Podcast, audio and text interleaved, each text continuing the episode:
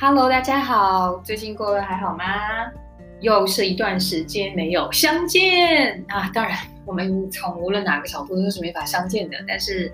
呃，好像也是一段时间没有更新，所以今天就想利用这个，就是突然心血来潮，对，毫无预警的猝不及防的一个更新，对。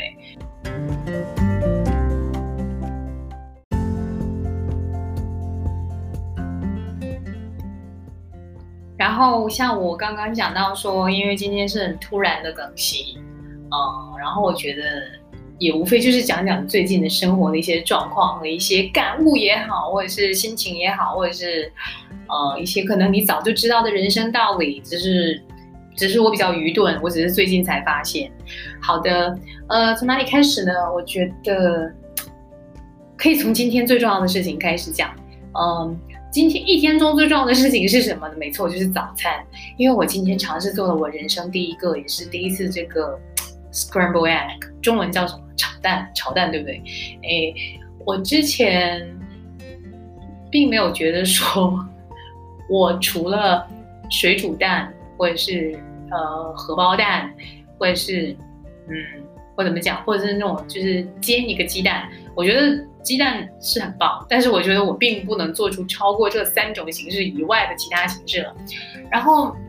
也是因为无聊，昨天睡不着嘛。然后我虽然对昨天熬夜熬到很晚，非常不应该。诶，昨天躺到床上之后，我就无聊翻手机看那个短视频什么的。呃，当然放心，不是抖音，因为我没有安没有办法安装。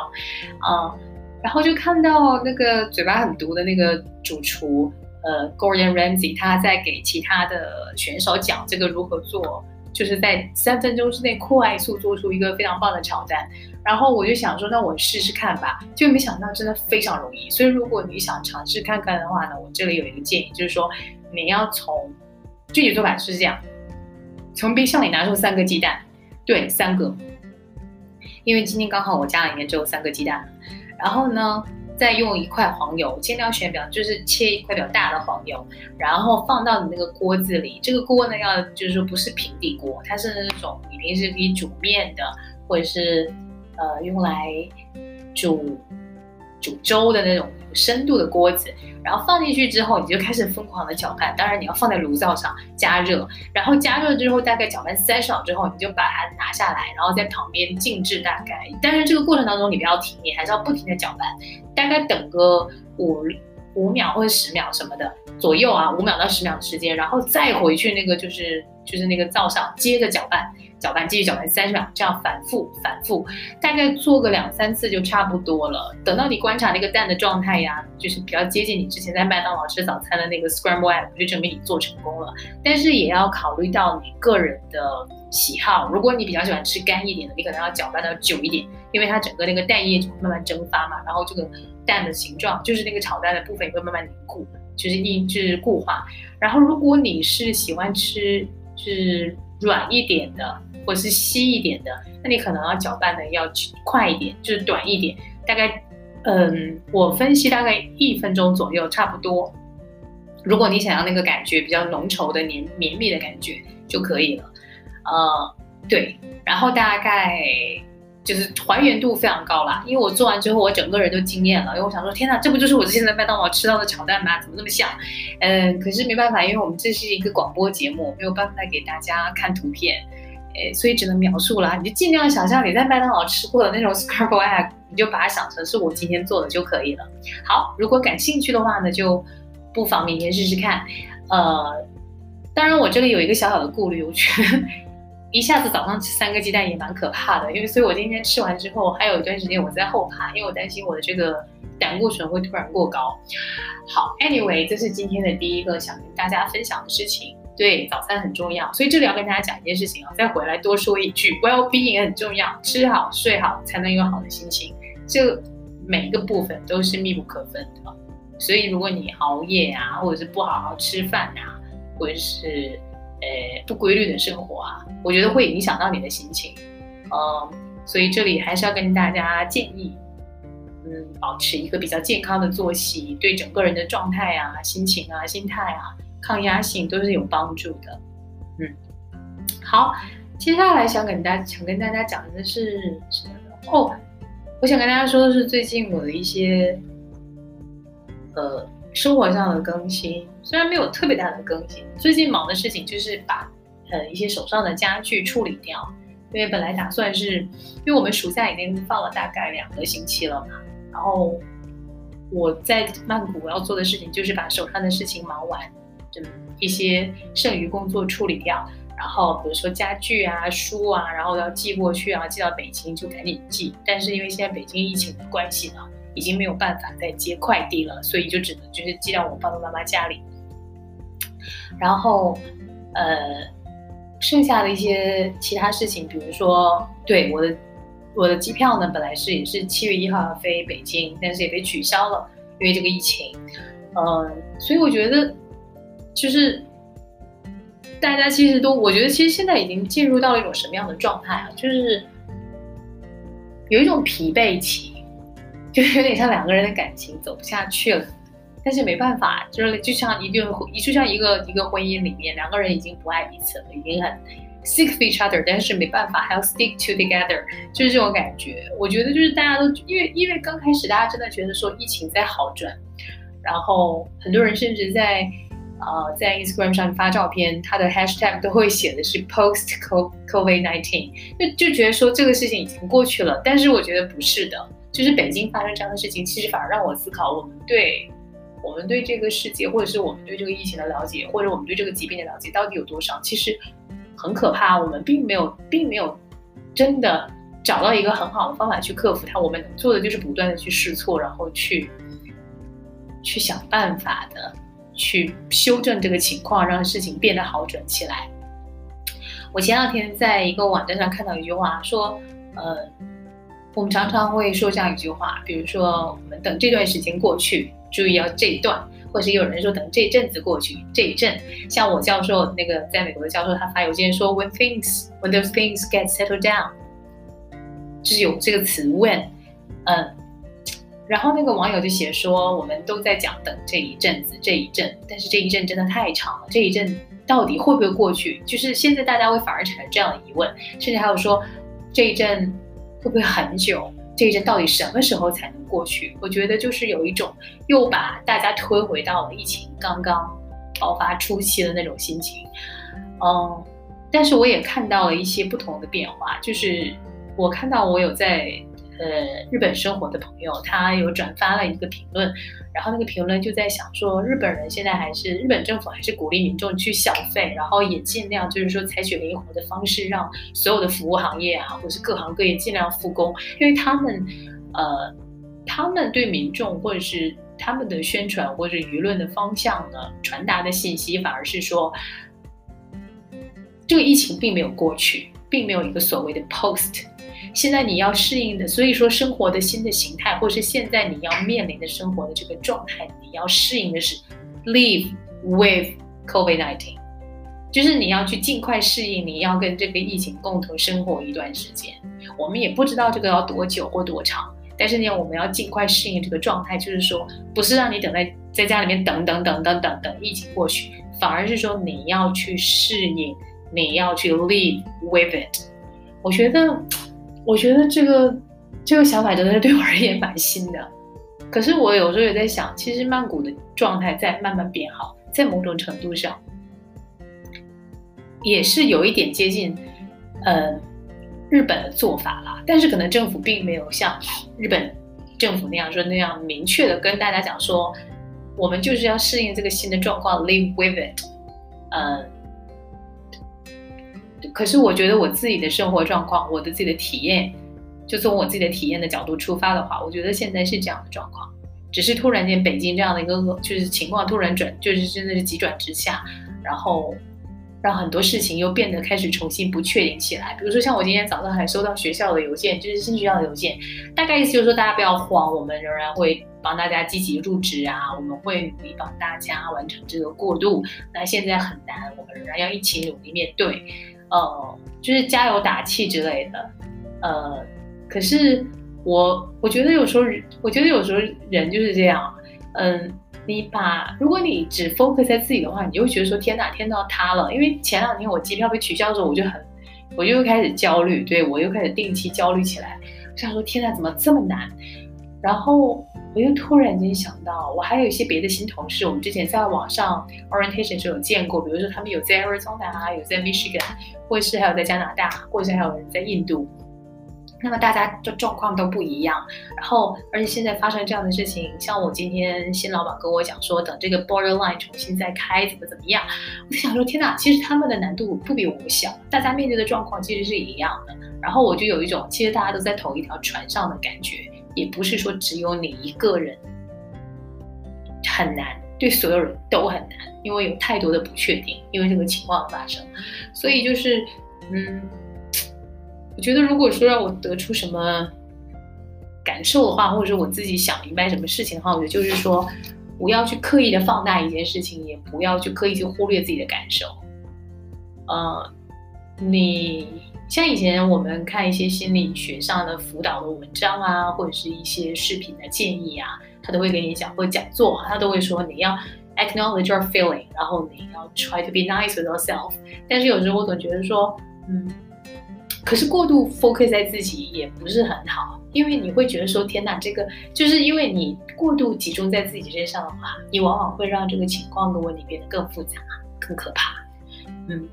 像以前刘墉有一本书里面讲说嘛，爱有时候要放一放。我觉得不仅仅是爱有时候放一放，很多时候，呃，面对暂时无解的事情或不确定的情况，你可能也要放一放。因为你能做的就是做好，就是你能做的很有限的情况之下，你也只能把它放一放。好，这个世界，这是我生活中最近的一些更新。对，然后我又积极的在这个 Facebook 上面，对，在 Facebook 上面卖我的家具和我的花瓶。我是真的有个花瓶，这里面没有暗喻的意思啊。虽然我也很想当花瓶。好，那个接下来要说什么呢？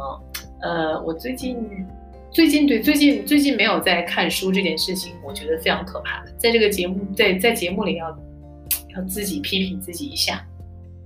本来我手上的那个《Gentleman Moscow》，我原定应该在六月初，就是十号到十五号之间应该可以看完的，因为它不是很多，大概四百页。然后我到现在只剩下最后两个 chapter，加起来大概是一百多页而已。我不知道为什么，不知道是故事的问题，还是说我自己没有像之前那么投入的看，因为。因为这本来真的是一个很棒的故事，可是遇到后面，我反而觉得我有点提不起兴致。我觉得可能一部分原因是，啊，放假的关系，以及我有一种随时我要离开的那种心态啊，就是不够有定力吧，就是还是比较浮躁。因为一旦你的心态浮躁起来的话，其实会影响你的很多事情，包括你吃饭。你想想看，如果你很急的时候，其实你并不会好好的去吃饭，你可能只想的是把它填饱，然后你有力气去做下一件事情。但其实这样对你的健康也包括对你，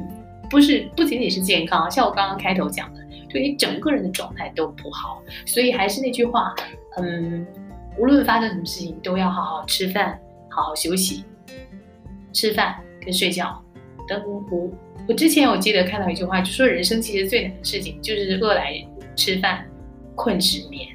听上去很简单，对不对？他说，人最难的时候，其实反而是你饿的时候你能吃饭，你困的时候反而能睡觉。我刚开始想说，这这这有很难吗？后来我想一下，为什么这句话他讲说很难，是真的很难。你想想看，如果你是一个很容易被情绪或外部情况影响的人。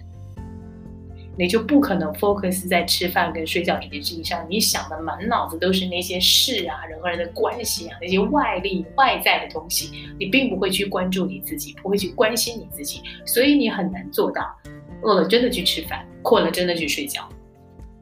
呃，对这句话的理解也是我这些年才有的。如果你问五年前的我，说这句话，你同意这句话吗？或者你给我看，我可能会想说，这不是这这个有什么难？但是现在心态不一样，所以经历过一些事情也不见得是坏事，因为至少它可以帮你理解一些你从前看不懂的事情。嗯，所以呢，《借用银魂》里面，呃，《借用银魂》里面的一句话就是说，只要好好摄取钙质就会顺利。所以如果你有喝牛奶的话，就要好好喝牛奶啊。那如果你不爱喝牛奶，喝豆浆也没差。好，诶，今天还有什么想跟大家聊？嗯。对我感情生活这个部分呢，我想在最后再讲，因为真的是没有什么可讲。就是对一潭死水，然后还遇到了一些让我很无语的这个当代男性，我觉得普遍幻觉都很重，呃，莫名其妙的觉得如果我在在网上或者是其他社交软体，我看到他了，然后打个招呼，对方就会觉得说啊，你是不是对我有意思啊？天哪，你说你能说什么呢？就是。我我现在都觉得我不我已我已经产生一种就是调就是产生一种后遗症，我觉得就是我现在不敢跟男生讲话，因为我很担心我跟他讲话之后让对方觉得传达了错误的信息，然后，嗯，对我很担心让对方觉得误会，所以现在我就是对我我尽量不跟他们沟通。如果我真的不是工作需要的话，我尽量不跟男性聊天，或者是即使我觉得还不错的熟人啊、同事，我都不去打招呼，因为我觉得这个当代社会呢压力已经很大了，对不对？然后呢，你有自己的事情要忙，然后别人对你的这种臆测啊、臆想啊、揣测，然后全都是那种很荒谬的想法，我觉得。会让我更累，会让我觉得更浪费时间。你像今天有一个人就是完全误会我，然后给我发了一些有的没的的消息。我当时按我以前的性格，我一定会把他截图发给我朋友，然后一起来痛骂这个人。是我要想要，但是我萌生要不要截图这个想法的一瞬间，我在想说何必呢？就是浪费自己的时间。我的人生为什么要浪费在这件事情上？哎呀，你看现在看，现在想想看，我又浪费了大概两分钟讨论这个人，真的太不应该了。所以这个部分，嗯，如果你。如果可以的话，你就把它 skip 掉好了。还是那句话，就是如果有男生在听我的节目的话，我真的很想劝你们一句话，就是女生跟你讲话，并不真的代表对你有意思，这单只只是单纯的 being nice 或者是 say hi 而已，好吗？没有没有说要想跟你怎么样。嗯，对，因为我的节目里面毕竟还有一些年轻的听众，所以我就不使用 cursing words。对我尽量保持一个平和、包容以及尊重的心态，好吧？嗯，对，就这样。嗯，接下来要跟大家聊的是什么呢？我刚刚讲到了，我说为什么？对对对，我要讲一件事情，是我最近还有一个体会。嗯，如果有的时候你不逼一下自己，可能你也不知道自己，我不会说潜力啦，就是有时候我们会把很多问题啊想得很难。或者是我们会很容易的对一些情况、一些挑战产生一些畏难的情绪，但是，嗯，我觉得这是因为我们可能从小就被教育说有一句话叫什么？他说，嗯。我们要做最坏的打算，对不对？然后尽最最大的、最好的准备。其实这句话很容易给人造成一种心理误导，就是这个情况实在太恶劣了，或者这个情况实在太糟了，这个问题实在太难了，我我我肯定做不到。因为我觉得他会无形中给别人这样一种，就是给大家这样一种心理暗示。这是为什么呢？是因为我。我本来已经放弃要申请 Google Innovator 了，就是我工作里面的一个部分。然后呢，我无意间打开了那个申请页面，就发现天哪，在过去两年里面，我申请了大概三四次，然后每次都只是 in progress。我我有我有开始，但是我从来没有去真正的完成这个部分，因为在过去两年里面，我并没有一个在完全很稳定工作的状态嘛，因为在读书，然后加上。我也并没有一个想要研究的问题，因为如果要申请这个项目的话，你要有一个真的真实的问题，或者是真的一个挑战，你要想去完成。就因为我没有，我也没有去想，所以我就一直一拖再拖，拖到现在。然后，可是人也很很奇妙，就在就在要离开曼谷之前的这段时间，我反而突然萌生一种斗志，我反而想说，哎，要不我试试看，说不定我可以就是把它完成。结果我大概用了就是两天的时间，已经完成了所有的问题。那个问题大概有七页，也是很变态了。但是问题就在于，我发现一件事情，就是说我把那个事情想的真的很难很难。可是等我真正完成之后，我发现，并没有我想象中的那么难。所以我就是说，很多时候啊，我们总是会想着说，我们要。我们要要冷静，要要客观的去评估这个情况，但很多时候还是那句话，我们容易把情况想得很糟，因为只有这样才能尽最大的准备，给出全部的努力，对不对？这是没错。但是因为对 情况的这种，呃，这种非常极端化的评估，也会让我们觉得说很多事情我似乎是完成不了。所以我觉得，如果下次再遇到这样的问题的时候呢，不妨去想想看，说这个问题可能很难。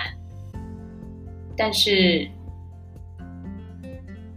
不，并不是说我做不到，就是我是可以做到的。如果我有努力的推进这个事情的进程，如果我有好好的准备，我是可以做到的。像我们经常跟小朋友讲说，它是很 challenging but doable。我觉得虽然我们很擅长告诉小朋友要怎么做，但是大人其实很少会身体力行的去实践这些东西。所以呢，作为大人，比如说像我这样的大人也好，我觉得我可能也要去好好想一下这样的问题，就是说我只会我我，因为我一直在忙着 告诉别人怎么做，但是真正真正要自己做的时候，可能我没有，并没有产生这样的 mindset 或者这样的想法，这也是很可怕的，因为听上去我就像一个骗子，对不对？所以所以 还是那句话，如果你有面对一些比较棘手的问题啊，或者是有一些难预估的情况啊，不要不要过度的把事情想太糟，但是也不要把想太乐观，你就想着说很客观的评估自己的能力和情况，然后好好的想一想这个事情虽然有挑战，是不是可以完成的，是不是可以做到的，然后再去规划自己下一步的动作。嗯，这是我最近在工作当中，或者是我个人的这个学习的过程当中，呃。体会到了一点心得吧，希望对你有帮助。嗯，好像没有什么别的哎，今天就今天时间有点长，嗯，已经超过二十分钟了。希望我讲的内容不会太无聊。然后最近有没有在听什么歌呢？对我已经疯狂在所有我认识的人当中，就是疯狂安利这个歌手，他是一个日本歌手，他叫做。向井太一，然后如果你 Google 他的名字，你可以去 Google 他，叫 Tai Chi Mukai，他是一个非常棒的歌手，我非常爱。呃，因为我觉得有个原因，是因为我几年前读了一本呃小说叫《强风吹拂》，它是讲跑步的故事的。然后这个这个书后来被改成漫画，但是漫画我没有看。然后我无意间知道说，原来他有为这个漫画唱主题曲，呃，歌词内容非常的感人，呃。当然，如果你不懂日文的话，你要去看那个 Google Translation。还是那句话，歌词非常感人，他的声音也很动人。如果喜欢的话，就可以找来听听看。嗯，以上就是我最近在曼谷生活的一些有的没的。然后，当然还是希望，呃，疫情可以快快点过去，然后我们能够有机会再见。无论在哪里，然后也希望在如果你有听到这里的话，嗯，希望你过得都好，嗯，然后每天都能好好吃饭，好好睡觉，然后好好的爱自己。好了，就这样了，我们下次再见。